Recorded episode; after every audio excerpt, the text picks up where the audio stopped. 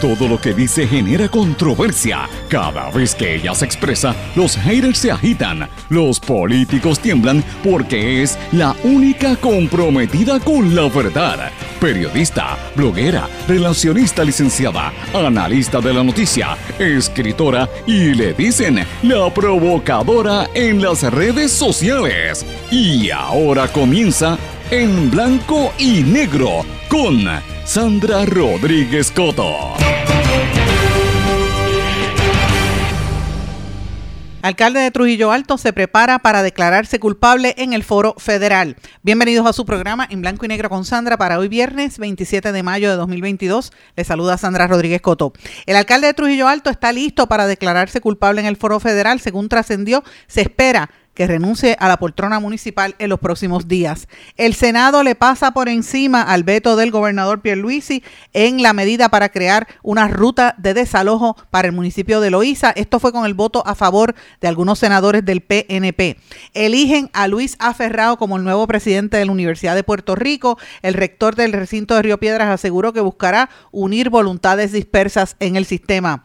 Siguen las polémicas entre los policías mientras en el país sigue la ola criminal Aquí hay una ola criminal de violencia y los líderes gremiales pelean por expresiones en contra del senador Gregorio Matías y los policías están molestos con el legislador proyecto que busca crear la Carta de Derechos de las Personas LBGTQ genera controversia en el Senado. La senadora Naima Rivera Lacén se defendió en el hemiciclo ante un video en su contra por parte de la senadora Joan Rodríguez Bebe. Testigo narra cómo le entregaba dinero en efectivo al ex representante Néstor Alonso mientras lo grababa en vídeo. La defensa intentó restarle credibilidad evidencial a ese audiovisual que presentó el Ministerio Público en el caso que llevan contra el ex legislador.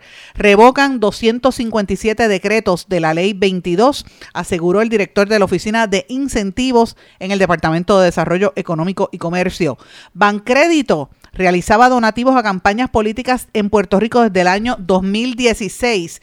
Las aportaciones electorales empezaron en el año en que se creó un super PAC para ayudar a la campaña del eh, candidato popular David Bernier. Así que los venezolanos estuvieron aportando desde ese año a populares y PNPs. Instituto de Cultura puertorriqueña exhibirá las grabaciones de vigilancia de la policía de los años 60. Y hoy vamos a presentar un resumen de las noticias más importantes de esta semana y otros temas aquí en su programa en blanco y negro con Sandra. Este es un programa independiente, sindicalizado, que se transmite a través de todo Puerto Rico en una serie de emisoras que son las más fuertes en sus respectivas regiones, en sus plataformas digitales y aplicaciones para dispositivos móviles y en sus redes sociales. Estas emisoras son la cadena WIAC que la componen WYAC 930 AM Cabo Rojo Mayagüez, WISA WISA 1390 desde Isabela y WIAC 740 en la zona metropolitana. También nos sintonizan por WLRP 1460 AM Radio Raíces, La Voz del Pepino en San Sebastián,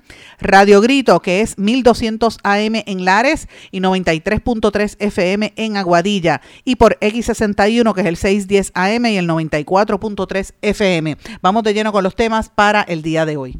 En blanco y negro con Sandra Rodríguez Coto. Muy buenas tardes a todos los que nos sintonizan de costa a costa en Puerto Rico. Espero que estén todos muy bien. Saludos también a los amigos de la diáspora que nos sintonizan en distintas partes de los Estados Unidos y también de países del Caribe y de Centroamérica. Y sí dije diáspora, no me voy a, retractar porque es la palabra correcta. No vamos a decir los disparates que están diciendo algunos legisladores como Carmelo Ríos, eh, que dicen que, que no existe tal cosa como una diáspora. Y para comenzar el programa quiero decirle esto porque la, la diáspora es una dispersión de un pueblo o una comunidad por diversos lugares del mundo. Esa es la palabra correcta. Se utiliza mucho en términos para, eh, ¿verdad? Este, simbolizar comunidades enteras como son, por ejemplo, los judíos después de la destrucción de, Israel o los musulmanes, los, árabes también, que le llaman la diáspora eh, árabe. En el 2018, la población puertorriqueña en los Estados Unidos alcanzó 5.8 millones de personas según el censo y en Puerto Rico bajó a cerca de 2.8 millones, casi un millón de personas que se fue de aquí en cuestión de menos nada y eso ha seguido cambiando en los últimos años. Así que en conjunto, el, fenómeno demográfico que vive en Puerto Rico es grande porque casi podríamos decir que, que dos terceras partes de la población puertorriqueña viven fuera de aquí y son parte de la diáspora. Así es que vamos a hablar con corrección. Solamente una tercera parte de los puertorriqueños vivimos en nuestra isla. Así que hablamos con corrección y, y lo comencé el programa el último de la semana hablando de esto precisamente porque muchos de ustedes puertorriqueños que viven fuera de aquí, de la isla, me han estado pidiendo que hiciera algún comentario al respecto. Pues ahí está. Ese es mi punto de vista y estoy en lo correcto. Es la palabra correcta, el término correcto para utilizar no lo estamos politizando, es una realidad. Además que muchos de los puertorriqueños que viven fuera de nuestra isla se sienten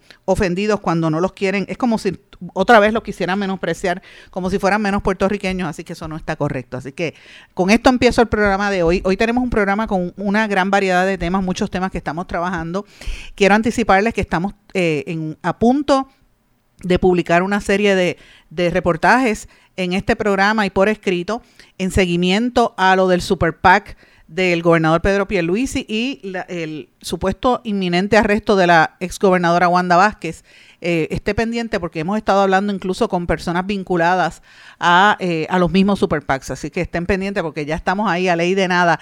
Por eso ustedes habrán notado que bajamos un poquito la diapasón eh, que habíamos hecho la semana pasada porque esta semana hemos estado cubriendo y, buscando unos datos importantísimos que vamos a dar a conocer a partir de la semana que viene. Pero bueno, ay, me disculpan mis amigos, pero aquí se acaba de, de ir la luz como que bajó un poco la intensidad de la electricidad y de momento volvió. No sé si ustedes están viviendo esos bajones de luz o que se va el sistema.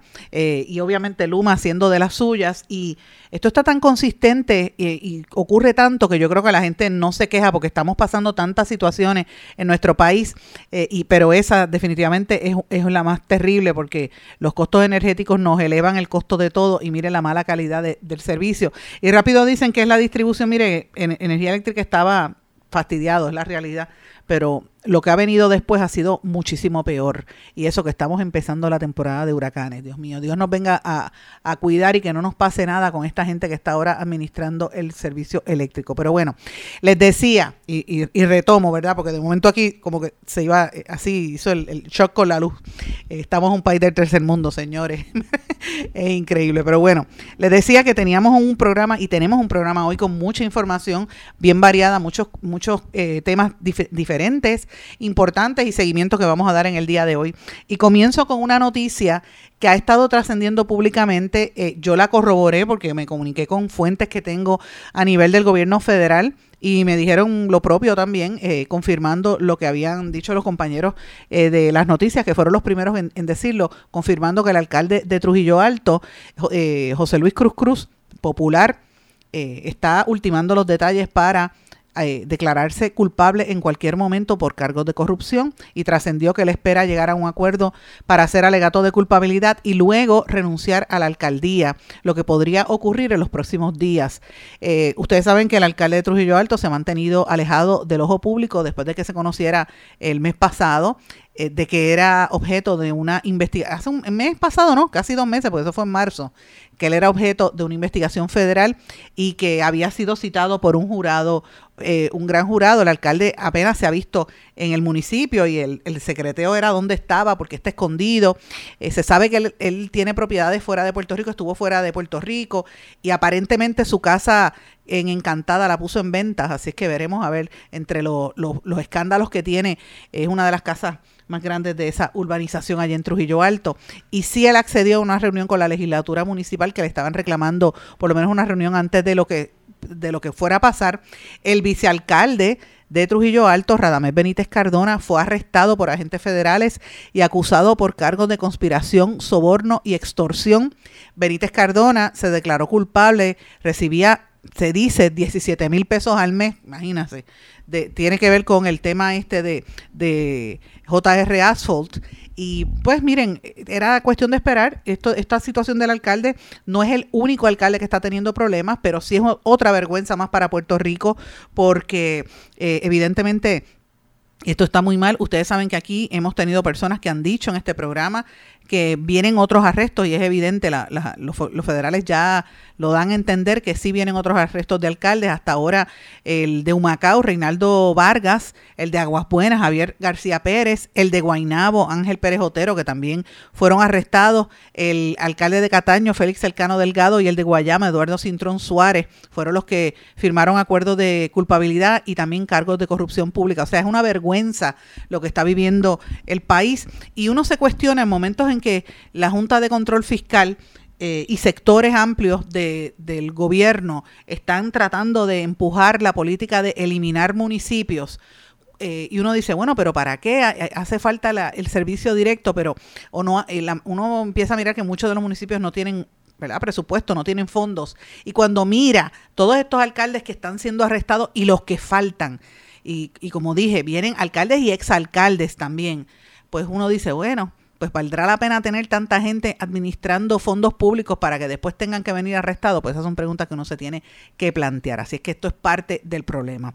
Otra noticia con la que también quiero comenzar el programa, esto es importante, ustedes saben que aquí habíamos hablado de las expresiones que hizo el gobernador Pedro Pierluisi vetando el proyecto de, de ley para crear una ruta de desalojo a los residentes de Loíza y, censuramos esa posición del gobernador porque esto es para hacerle favores políticos a unos contribuyentes que quedan en la zona donde se ha venido estudiando por años dónde debe ser la salida en caso de emergencia. Los residentes de Loíza y de una parte de Río Grande en caso de que venga un tsunami o una emergencia no tienen por dónde salir, las salidas se inundan, hace falta un conector y llevan años detrás de esto, más de 20 años. La alcaldesa, eh, Julia Nazario, eh, ha sido yo creo que la más vocal en todo esto a raíz de lo que vivió el pueblo de Loíza durante el huracán María. Y parece mentira que por cuestiones electorales y, contribuyentes políticos han querido eh, paralizar esto, pero señores, el Senado le fue por encima al, veto del gobernador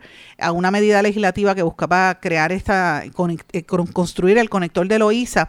Y esto fue a través de la resolución conjunta del Senado 89, que fue motivo de un debate interno bastante grande. El portavoz del Partido Popular, Javier eh, Aponte de Almao, dijo que el gobernador había argumentado que no tenía los fondos para construir ese, ese conector y hay cerca de 12 millones de dólares que pueden utilizarse a través del programa RACE, Rebuilding American Infrastructure and Sustainability and Equity, como se dice en inglés esas siglas, esto lo dijo un estudio que presentó el legislador Aponte Dalmau. Eh, y obviamente dice que hay que buscar los fondos, eh, que no se puede, hay que identificar dónde están los 300 millones que se necesitan, pero que se puede buscar de otra, de otra área. Pero es interesante porque esta votación se hizo mediante lista y tuvo 18 votos a favor, 2 en contra y 3 abstenidos. Los votos a favor, entre eh, por ir por encima del veto, incluyeron senadores del Partido Popular Democrático, los senadores de Movimiento Victoria Ciudadana, el senador independiente Chaco Vargas Vidot y el proyecto Dignidad y también favorecieron eh, los senadores del PNP William Villafañe y Henry Newman. Y yo tengo que decir públicamente, yo he criticado a William particularmente a William Villafañe por acciones que ha tenido públicamente, pero cuando tiene que hacer algo que es correcto lo voy a aplaudir y esta votación de ir por encima del veto del gobernador es lo correcto. Así que William Villafañe del PNP y Henry Newman se fueron por encima del gobernador y es lo correcto, porque estamos hablando de vidas humanas y el dinero tiene que aparecer. Quítenle dinero a los contratistas. Dígale al gobernador que le saque dinero y le quite, le, le baje la mitad de los contratos a la gente que aportó al Super PAC para que usted vea cómo aparecen los, fondos para hacer el, el eh, hacer ese, esa, esa construcción, ese conector para que la gente pueda hacer una ruta de desalojo en caso de una emergencia. Quítele la mitad de los contratos que tiene Thatcher, que tiene Estuve, que tiene todos los miembros del Super PAC gobernador. Es más, hágalo para que usted vea que va a sobrar no solamente para ese conector, va a sobrar por un montón de cosas más. Hágalo para que usted vea que eso es importante. Los dos votos en contra de ir por el veto, pues obviamente Carmelo Ríos y Migdalia Padilla, eh, Gregorio Matías, Wanda Soto Tolentino y Marisa Jiménez se abstuvieron. Cuando unos eh, eh, ¿verdad? políticos se abstienen, eso es cobardía, tengo que decirlo así, porque, mire, para abstenerse mejor votar en contra, porque se necesitaban los votos. Y la realidad es que no, el gobernador no es infalible. y yo entiendo que el, el, el, gobernador ha dicho que sí, que tenía que buscar y, reaccionó y dice que estaba trabajando con la Administración Federal de Carretera y que hay 12 millones. Mire, olvídese de los 12 millones, busque esos fondos y córtele los, los contratos a sus ayudantes y a sus amistades para que usted vea que el dinero está porque estamos hablando de, de, vidas humanas en momentos de una emergencia y ya sabemos que después de el huracán María todas las costas han cambiado y hay que tener, hay que estar listos en caso de que venga una situación como esa. Pero bueno, eso, eso es parte de lo que trascendió ayer. Eh, quiero mencionar también una noticia que me parece importante. Finalmente eligieron al nuevo presidente de la Universidad de Puerto Rico, el rector de Río Piedras, Luis Ferrao. De hecho, yo lo llamé anoche a ver si podíamos eh, concertar una entrevista. No, no fue posible, pero eh, me parece que es una buena selección porque una persona que ha estado trabajando internamente en, Río Piedras, él es de hacer mucho diálogo, por lo menos los profesores, eso es lo que me han dicho algunos directores de departamentos, y es una persona que yo creo que podría, conoce la universidad y podría echar hacia adelante. habría que ver si es eh, un poco ambivalente y lento en la toma de decisiones, pero por lo menos no trajeron a alguien de afuera a cometer errores como estaban todos los que estaban en la Junta de, Síndicos y, todos los, los, que han estado anteriormente manejando la situación de la universidad. Eh, ahora Mayra Olavarría, que era de de, manera interina desde agosto, pues termina ese, ese interinato. Y lo más importante es que Ferrao va a estar administrando la universidad en un momento bien crítico, donde le siguen recortando fondos porque parte de la política pública es destruir la universidad. Esto, esto es, una, es una estrategia concertada del gobierno y de la Junta de Control Fiscal, porque recuerden, si usted destruye la educación, ya lo han hecho con las escuelas públicas, la, la población puertorriqueña la han mermado, Julia Keller hizo su cometido de destruir las escuelas y de dividir familias y provocar que, eh, ¿verdad?, acelerar el éxodo masivo de familias con niños para que haya menos niños en Puerto Rico. Y obviamente parte de, la estrategia después de eso es cortar los fondos de la universidad y le han cortado prácticamente los brazos y las manos a la universidad, con un, presupuesto de unos 500 millones no le da ni para vivir, hace falta más eh, y las acreditaciones están en juego. Eh, uno va, por ejemplo, al recinto de Río Piedra, yo lo dije la semana pasada, que lo que da es pena, eh, bien, bien decaído, sucio, y es una pena con tan buen, buen recurso humano que hay, ¿cómo es posible que tenga la universidad tan destruida? da pena eh, lo que está viviendo la universidad, pero por lo menos ahí nombraron a alguien, ojalá que sea exitoso este esta designación y que pueda pues echar hacia adelante, porque esto es lo más importante. Fíjate que coincide con lo que está pasando, por ejemplo, en Interamericana, que destituyeron al presidente, que hay bastante polémica en torno a esto. Eh, y en las universidades privadas están pasando muchas cosas, porque recuerden, em, hace cuando estaba eh, Urayoan Walker, él hizo una cosa que yo creo que ha sido lo mejor en, los últimos años de la universidad, eh, a pesar de las críticas y, de la, y del el, caso que le trataron de fabricar. Algo bueno que hizo la Joan Walker fue que él promovió una campaña directa para que los estudiantes de las escuelas públicas entraran a la universidad y fueron a las escuelas en todo Puerto Rico a reclutar estudiantes y eso provocó un alza de casi 3.000 estudiantes en, en ese año en la universidad que jamaqueó los cimientos de las escuelas privadas que vivían de eso, ¿verdad? De no de los estudiantes que no decidían no irse a la UPR, a cualquiera de los 11 recintos. Eh, a partir de entonces ha habido muchos cambios el cambio demográfico y, y yo, porque le digo esto porque yo he visto estudios y lo estuve conversando en una ocasión con varios vicepresidentes del sistema Ana Geméndez eh, y también con la Universidad de eh, eh Albizu. Eh, también había hablado en un momento sobre esto hace unos cuantos años y ya ellos se preveían que la población puertorriqueña venía mermando y que la, el mercado de estudiantes iba a ir bajando. Cuando la Universidad de Puerto Rico hizo esa campaña, les tumbó prácticamente mercado a todos ellos. Así que hubo, hubo cabildeo para también cortarle fondos a la universidad, eso, eso no lo podemos tapar el cielo con la mano. Y entonces ahí encima, eh, después de eso, inmediatamente vinieron los huracanes, el terremoto, la pandemia, y ya usted sabe todo lo que ha pasado, pues eso aceleró aún más eh, los problemas que hay a nivel de, de las universidades en general. Todas están teniendo problemas y yo dudo mucho que algunas universidades se mantengan eh, operando como, como estaban hace unos años. Hay, hay unos rumores de que hay algunas de las privadas que tienen incluso que cerrar, así que los problemas no es solamente en la Universidad de Puerto Rico, pero lo que hay detrás de todo es, sea pública, eh, o sea privada, hay que defenderla, porque nosotros necesitamos que la gente esté educada. No podemos seguir siendo un pueblo que nos, nos empujan hacia la, eh, ser analfabetos y la falta de, de, educación. No, El pueblo puertorriqueño tiene que seguir educándose, importante por demás. Cambio el tema, aunque me quedo en el tema de corrupción y de polémica, señores. Ustedes recordarán que hace unos días nosotros en este programa habíamos dado a conocer eh, un, un, esquema, un escandalito que hay con eh, la policía de Puerto Rico. De hecho, publicamos eh, un artículo directamente del, esto fue el miércoles, ¿verdad? El miércoles en la mañana que lo sacamos, de que los policías estaban molestos y de brazos caídos, molestos con el senador Gregorio Matías por estar, eh, de hecho le atribuyen decir falsedades en un audio e incumplir promesas de la ley 81 y del retiro. Y dice que se sentían traicionados por Gregorio Matías. Y nosotros llamamos a Gregorio Matías y en la oficina de Gregorio Matías dijeron que él no iba a estar disponible ni miércoles y posiblemente ni jueves ni viernes. Eh, hicimos las gestiones y tampoco estaba disponible eh, porque también en las redes sociales eh, decenas de policías han estado circulando unos audios donde sale, se escucha al, al, senador diciendo precisamente eso, diciendo que, que en, él, en esos audios él estaba, parece que iba, estaba tratando de cuadrar qué era lo que él iba a decir en el programa Lo sé todo de Guapa Televisión. Y entonces él estaba diciendo que, prácticamente diciéndole a la persona que era lo que tenía que hablar, eh, y, y, de que él pues iba a hablar así por encima de la ley 80, que es una preocupación muy grande que tienen los policías en Puerto Rico porque los, se sienten engañados eh, con, en términos de, de, lo que se aprobó para el retiro.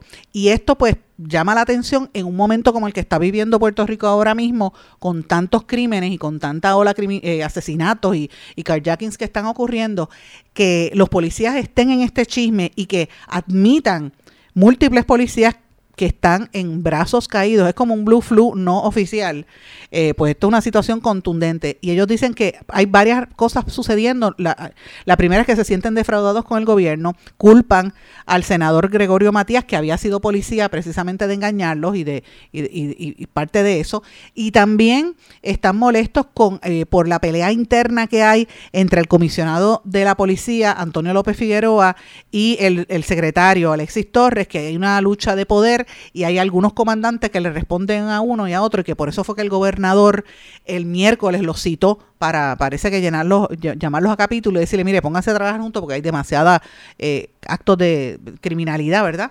Eh, y obviamente, pues esto es parte de lo que habíamos hablado en este programa y les recordamos a ustedes que Gregorio Matías tiene un historial de violencia eh, grande y de hecho la reforma de la policía, la reforma federal que se supone que haya un monitor federal eh, precisamente por los abusos cometidos por policías contra ciudadanos, se basa en unos casos que hizo el hoy senador Gregorio Matías. De hecho, el, usted lee el, caso porque empezó la reforma y presentan casos de, de por los cuales Gregorio Matías tuvo que ser sancionado y que fue provocó demandas contra la policía por casi 165 mil dólares por haber este tiroteado a un ciudadano dominicano y por haber maltratado a un estudiante, que todo eso lo, pagó el pueblo. Así que lo, lo, menciono, está en la historia escrita, usted lo puede buscar en mi blog en blanco y negro con Sandra, lo discutimos aquí.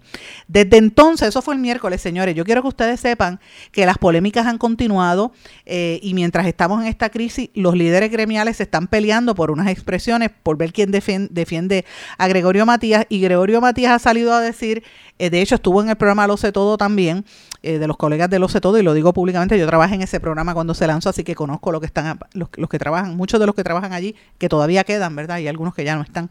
Pero la realidad es que eh, él estuvo allí en ese programa y dijo que iba a demandar a y alegó que una persona que quiere ser un, líder eh, gremial de la policía está detrás de esta de, lo que él llamó una campaña de descrédito. Eh, quiero mencionarle que hay otros líderes de, la, de, lo, de los policías como el capitán José González de la Asociación de Policías Organizados, la APO, que hacen unos videos y están cayéndole arriba a este a los que están tratando de entrar a, organizar a los policías en Puerto Rico. Así que esto es una como una polémica, por decirlo así, gremial. Eh, y en, en, parte del eje también está el senador Matías, que dijo que iba a demandar eh, por eh, la difusión de un audio que él dice que fue grabado ilegalmente y que lo estaba corriendo en las redes sociales. Yo quiero que ustedes sepan que ese fue el audio que compartimos en este programa, que me, me llegó más de 10 o 12 veces por WhatsApp por correo electrónico y por llamadas que recibí de policía y lo vi en las redes sociales, porque estaba corriendo en las redes sociales, de muchos policías que están molestos con el legislador. Así es que, eh, ¿qué, está pasando? Es cierto que, los policías están de brazos caídos, pues eso está por verse. La realidad es que Puerto Rico está en un problema muy serio de, falta de, policías, no hay policías suficientes. Hay una lista que está corriendo por ahí de, eh, cuarteles donde hay uno o dos retenes, mientras en Puerto Rico se vive una ola criminal muy dura con narcotraficantes tirándose a matar. Mire lo que está pasando en Caguas, que la policía tuvo que entrar allí en la barriada Morales. Así que mientras eso está sucediendo, fíjense todo lo que hay en el entorno. Y yo vuelvo a cuestionar qué hace el senador Matías hablando de esto. Él fue, él fue policía.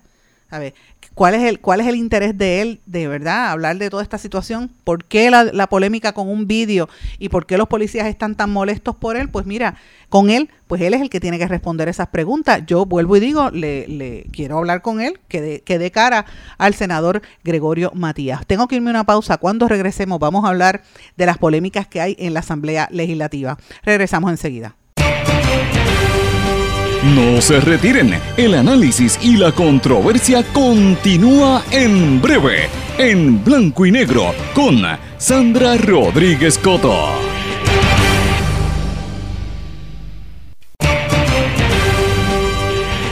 Y ya regresamos con el programa de la verdad, en blanco y negro, con Sandra Rodríguez Coto. Y regresamos en blanco y negro con Sandra. Bueno, mis amigos, les había dicho antes de irnos a la pausa que íbamos a hablar de las polémicas que hay en el Capitolio. Señores, la pelea, la polémica, la discusión que hay entre los dos bandos, la extrema derecha y por decirlo así la extrema izquierda en, en términos de, de, ideología y sobre todo en todo lo relacionado al género, es lo que demuestra la, la división que hay entre por lo menos dos de las principales senadoras de Puerto Rico, y me refiero a la senadora Ana Irma Rivera Lacén del Movimiento Victoria Ciudadana y a la senadora Joan Rodríguez Bebe del Proyecto Dignidad. Ustedes saben que están encontradas con la reforma laboral, están encontradas con el proyecto de, de eh, del aborto. ¿Verdad? las limitaciones que quiere imponer Joan Rodríguez Bebe. Y están enfrentadas ahora con un proyecto que radicó Rivera Lacén que busca crear la Carta de Derechos para las personas lesbianas, gays, transexuales, transgénero, bisexuales, eh, queer, todas las LGBTIQ, todas las siglas que usted quiera decir. Eh, y obviamente lo que lo dejaron pendiente, el proyecto no lo, no lo aprobaron, pero las discusiones que hay entre una y otra son fuertes.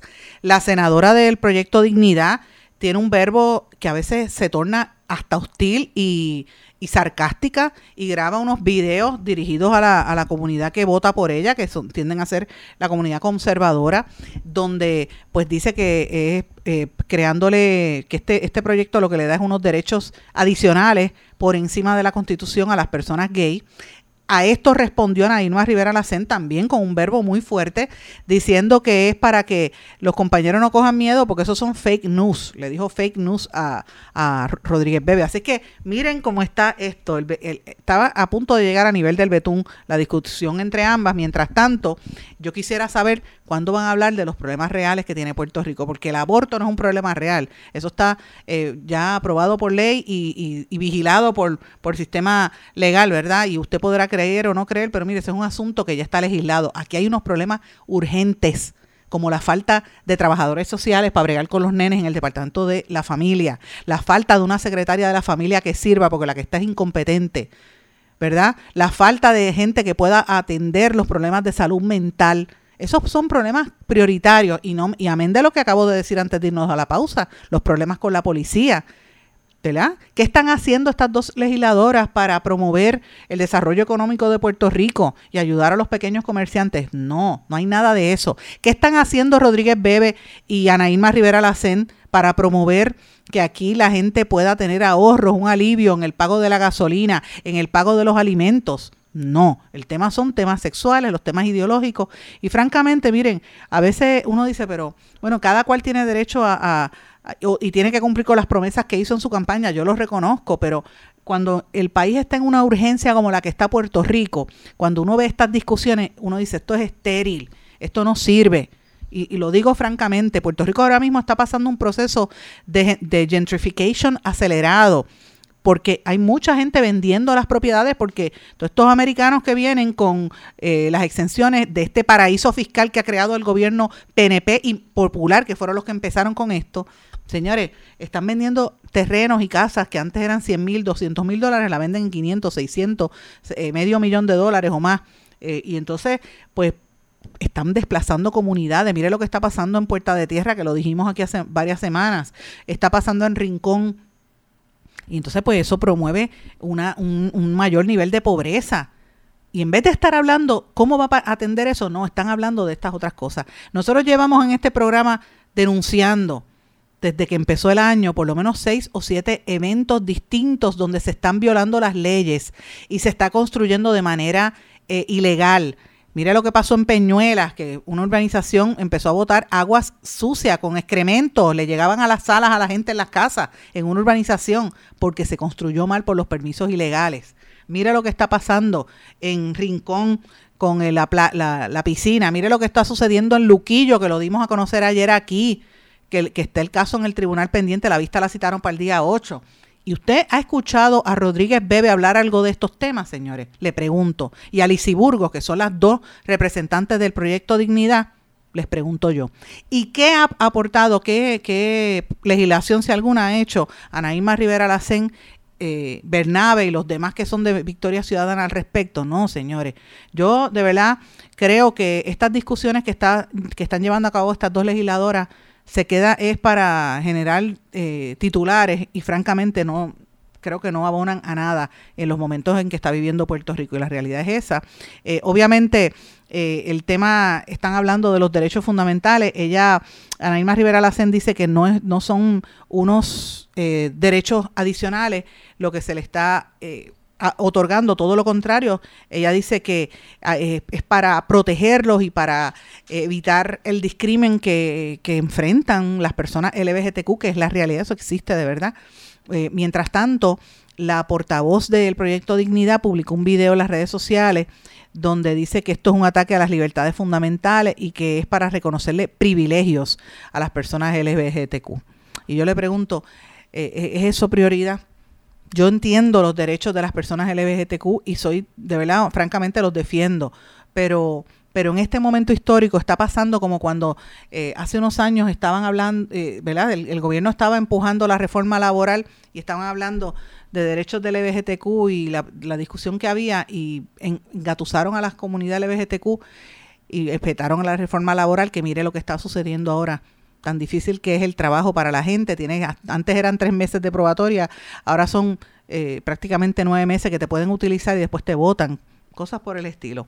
Pues eso es lo que está pasando en Puerto Rico. No sé. Pienso que, que este proyecto se debe. vamos a estar oyendo más de este proyecto. Eh, la próxima, la sesión termina eh, en junio. Vamos a ver qué va a pasar al respecto. Y hablando de legisladores y ex legisladores, mire la vergüenza que es Néstor Alonso, el que fue legislador invidente, el no vidente, recordarán, eh, el, el ex representante PNP, que está en el juicio ahora mismo por juicio por corrupción eh, cómo él se las ingeniaba para entregarle dinero en efectivo en kickbacks a empleados. Eh, obviamente ha trascendido públicamente los audios y las imputaciones de que este señor tenía relaciones sexuales eh, y de una manera que tenía que ir después a cambiarse de ropa a su casa porque se oía en la oficina y eso después un asco. La realidad es que eh, demuestra el nivel de, prepotencia y de cómo la gente cuando llega al poder se cree que llegan a la legislación, a la legislatura, se creen que están por encima del resto de los mortales, se creen dioses. Y miren, yo sé que hubo unas expresiones que hizo eh, Jorge de Castrofont, el ex, el ex legislador, que dijo que en la Cámara de Representantes y en el Senado habían eh, duchas y habían sofás y que eso de tener relaciones sexuales era bastante común, él estaba diciendo la verdad, eso es correcto. Yo recuerdo cuando yo cubría por años, yo estuve cubriendo asignada allí y no me podía mover del Capitolio. Y las historias y lo que uno veía allí con el presidente de la Cámara y el Senado era una cosa horrible. Este, y, y con los senadores y los chismes que habían en aquel momento de un montón de legisladores que eran homosexuales, que fueron a, a una eh, homosexuales de closet, porque algunos eran casados, eh, y fueron a una despedida de soltero y todo lo, el, el degenere que hubo, esas historias son legendarias. eh, y de las secretarias y recepcionistas que tenían relaciones íntimas con los legisladores, también eso se sabía, así que Jorge Castrofón dijo la verdad.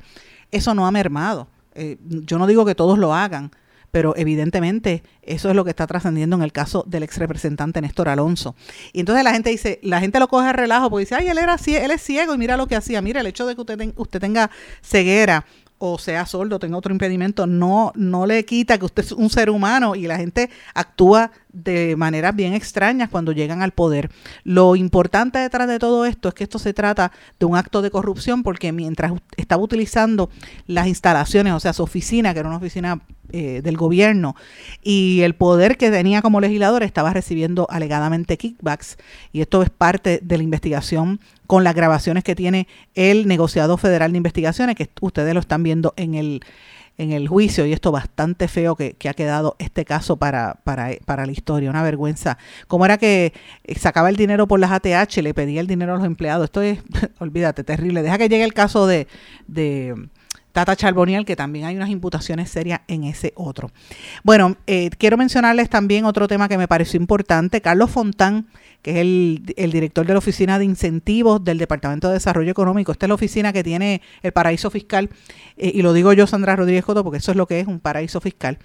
Pues ante la presión pública, porque eh, sale que Brock Pierce, el socio de pedófilos y que fue investigado por ser pedófilo, eh, y que salió huyendo de California precisamente porque todos sus socios están metidos ahora en la cárcel por estar violando nenes de 14 años, que apareció aquí de la mano de Ricardo Rosselló y de Elías Sánchez y de la Boy, que todavía está en el gobierno, y que le dieron bandera blanca, le pusieron la alfombra roja para que creara aquí una utopía de, de criptoempresarios y que se ha quedado con la mitad del viejo San Juan, Rincón, eh, hasta el doble en, en Vieques y lo que compró en Carite que se acaba de ir de Puerto Rico, se va a postular para un puesto electivo en Vermont, en Vermont sigue recibiendo los beneficios por la ley 22 y como eso ha salido, pues entonces ahora Manolo Sidre no es el que da la cara, el que está dando la cara es Carlos Fontán y dice que han revocado 257 decretos por la ley 22. Yo espero que él diga los nombres y apellidos de esas em, de esas personas y cuáles son las empresas y que ellos crearon, porque se supone que aquí se le den esos incentivos para la generación de empleo a estos americanos y extranjeros que vienen aquí. ¿Dónde están los empleos? Porque lo que termina es creando uno o dos empleos y quedándose con las propiedades de nuestro país. No generan actividad como se supone que lo hubiesen generado. Esa es la pregunta, porque esa información no trasciende. Así que yo creo que esto es un, poco para calmar las críticas ante lo que hay, que es evidente, están protegiendo a este señor Brock Pierce. Y esto llora ante los ojos de Dios cuando tú sabes, usted que me está escuchando, el mismo gobernador Pierluisi dijo ayer que han transcurrido cinco años del paso del huracán María y todavía al día de hoy hay 3.646 estructuras con toldos azules. Con toldos azules de FEMA. A cinco años del huracán María, a casi cinco años que se conmemoran ahora en, en septiembre. Eh, el gobernador dice que la cifra a principio de, de año era de 18 mil toldos azules y que se ha ido mejorando, pero usted sabe lo que son 3.646 casas cerca, es, bastante cerca la cantidad de gente que murió en el huracán, para que usted vea cómo, eh, cómo está, cómo se reparte la situación en Puerto Rico, cómo se reparte el pan en nuestro país. Que haya tanta gente o tantas propiedades, 3.646. A mí me recuerda como 4.640, ¿cómo es? 4.000 eh, y pico de 645 muertos. ¿Se acuerdan de aquella cifra? Terrible por demás. Pues eso es lo que está pasando con, con gente con todos los defectos. Esa es la pobreza extrema que vive Puerto Rico. Y es increíble porque mientras se le dan contratos a los millonarios para, se gastan 7 millones para, para, mis mundos, que tuvieron que devolverlos al final porque no hicieron nada, y el, el, fiasco que fue la fiesta de fin de año, que fue una transmisión, un, un robo eh, a mano armada en las caras de nuestro país, en vez de coger ese dinero para reparar las casas, miren, miren cómo lo cómo todavía hay gente sin, con todos los azules. Pero es que la realidad es que a mucha gente en el gobierno, empezando por el gobernador, eso no le importa, lo dice de la boca para afuera. Si lo importara de verdad, ya estarían todas reconstruidas. Voy a una pausa, regresamos enseguida. No se retiren, el análisis y la controversia continúa en breve, en blanco y negro, con Sandra Rodríguez Coto. En mi pueblo se chinchorrea bien duro. Aquí me cubre mi plan médico y en tu pueblo también. En mi pueblo es donde tenemos las mejores vistas. Aquí cubre mi plan médico y en el tuyo también. En mi pueblo se goza de verdad. Aquí me cubre mi plan y en tu pueblo también. Plan de salud Menonita en todo Puerto Rico. El plan médico que te cubre con una extensa red de médicos, especialistas y laboratorios. Además, te cubre en el hospital de tu preferencia en cualquier lugar de Puerto Rico. Plan de salud Menonita.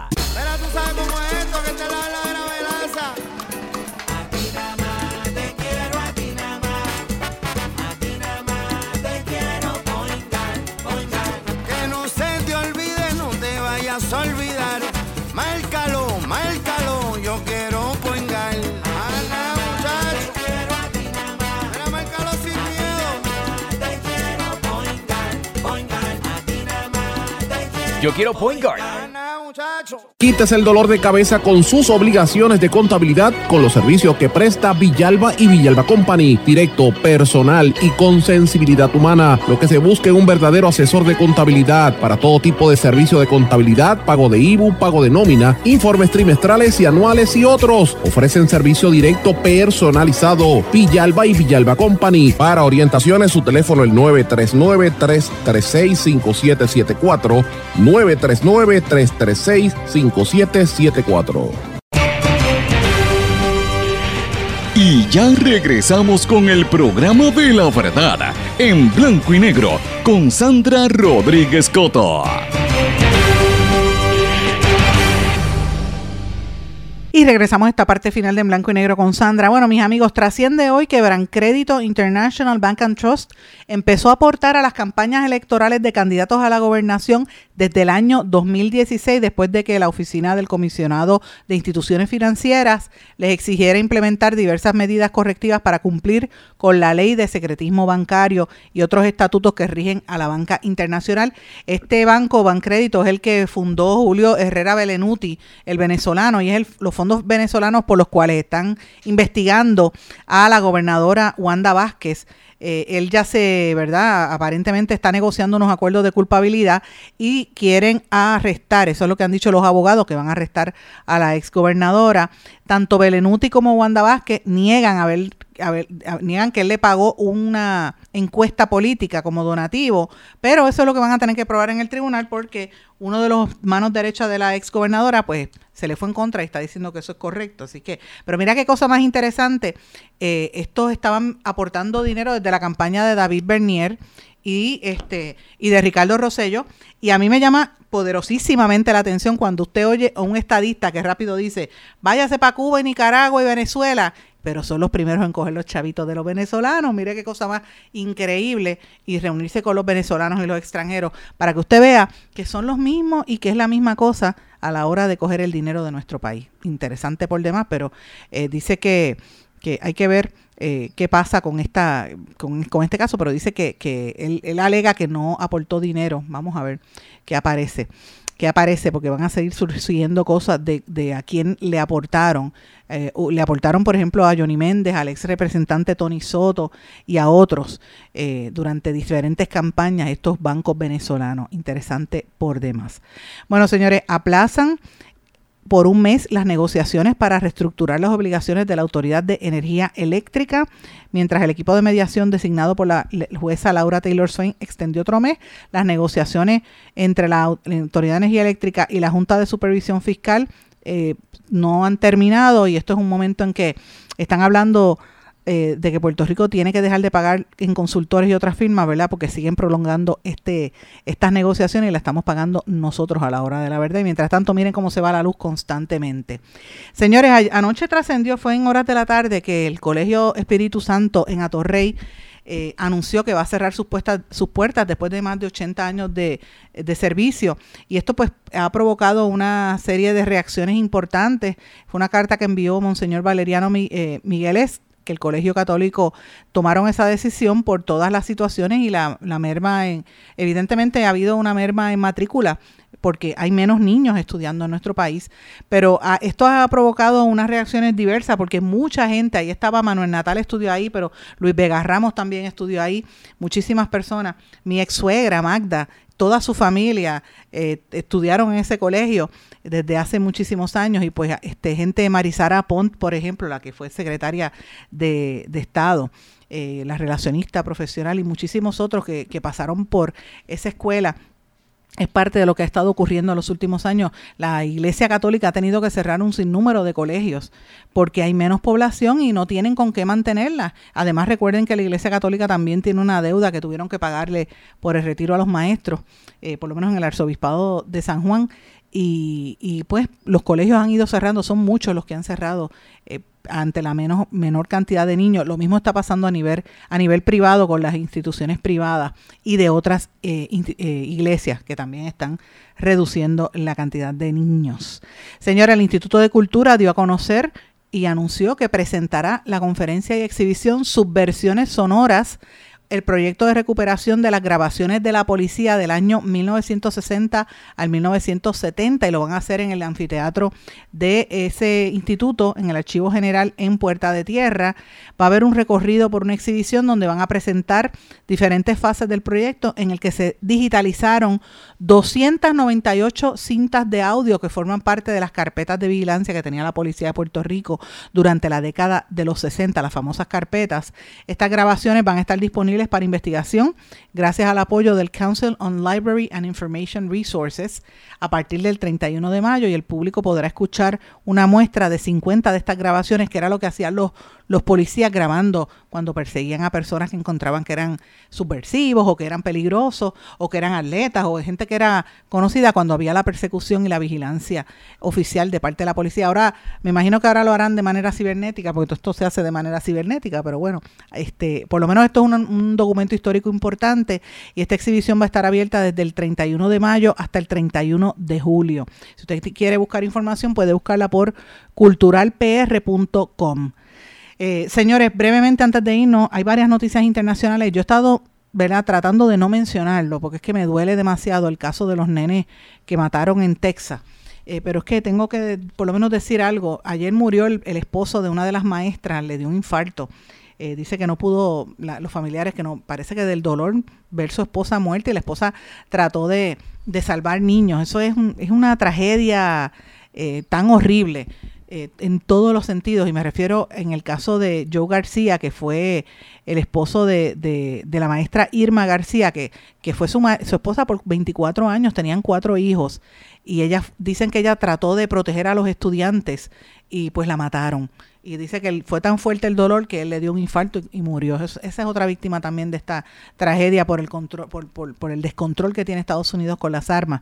Pero ahora están empezando a salir informaciones en el periódico The Wall Street Journal de, de cómo madres de niños fueron esposadas por policía porque cuando ellas escuchan, aparentemente el asaltante estuvo disparando fuera de la escuela por 15 minutos y la policía no actuó. Y los papás empezaron a gritar que por favor entraran y los policías empezaron a echarle pepper spray y a arrestar a padres. Entonces hay un, alegato de que como son padres hispanos que los trataron mal eh, y dejaron pasar minutos valiosos que pudieron haber quizás evitado más muertes allí en esa escuela elemental. Cuando imagínese usted como padre o madre empieza a oír tiros y, y tiros y tiros y tiros no lo dejaban entrar, una cosa horrible, niños de segundo, tercer grado, eh, y este, este hombre mató a tantas personas. Dice que una de las mamás la, la empezaron a empujar, la iban a arrestar, cuando finalmente la sueltan, ella brincó la, la, la, la valla fue, se metió en la escuela, sacó los dos muchachitos y salió, sacó sus hijos y todavía la policía no había entrado y estaba el tipo disparando allí. Mire, uno como madre hace cualquier cosa por salvarle las, las vidas a sus hijos. Yo que fuera, estaría allí en el mismo medio. Y los policías, yo sé que tienen que controlar la situación, pero se tardaron más de 15 minutos y ahora eso es parte de la investigación que se va a llevar a cabo allí. Eh, el tiroteo ocurrió a eso de las once y media de la, de la mañana cuando Salvador Ramos, un estudiante de, de high school de 18 años en la misma zona, estrelló su carro fuera de la escuela y corrió hasta el edificio y empezó a matar gente terrible por demás. Es una tragedia y, y pues obviamente el, tema principal es como aquí en Estados Unidos 268 muertes por tiroteos en escuelas y en sitios públicos, eso es parte de la cultura y hasta que no se enmiende, ¿verdad? O, o exijan mayor información eh, para la gente que tiene armas, pues pues esto va a continuar. Ha estado circulando en las redes sociales unas fotos de y unos vídeos de gente enseñándole a los niños, hasta bebés, a usar las armas, para que usted vea cómo es la mentalidad de los Estados Unidos, bastante fuerte por demás, horrible, horrible por demás. Señores, eh, quería mencionarles también que estén pendientes, están surgiendo unas noticias a través de The Economic Times de que después de China, la India es el segundo mayor productor de arroz en el mundo y le exporta a más de 150 países. También exporta azúcar y trigo. Y dice que por la inflación tan alta a raíz de lo que está pasando en Ucrania, la India está pensando restringir las exportaciones de arroz. ¿Usted sabe lo que eso significa? Eso significa que va a haber menos producto. Porque si, ¿verdad? Con el consumo que hay, la India deja de distribuirlo para ellos quedarse con su propio arroz entonces China va a competir con, va a ofrecer a más lugares.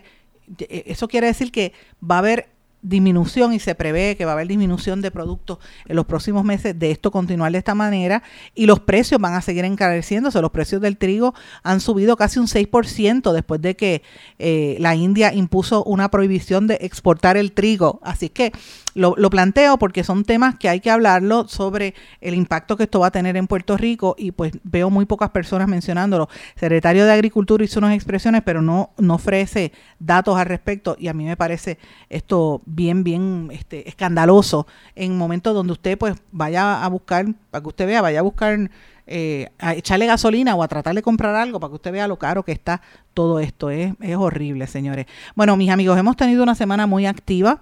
Yo les recomiendo, como hacemos todos los viernes, publicamos un resumen de todos los temas que hemos trabajado, más de ciento y pico de noticias que hemos tenido. Venimos desde el fin de semana publicando en Miami, en República Dominicana, eh, los escándalos de corrupción en Puerto Rico, los arrestos que vienen.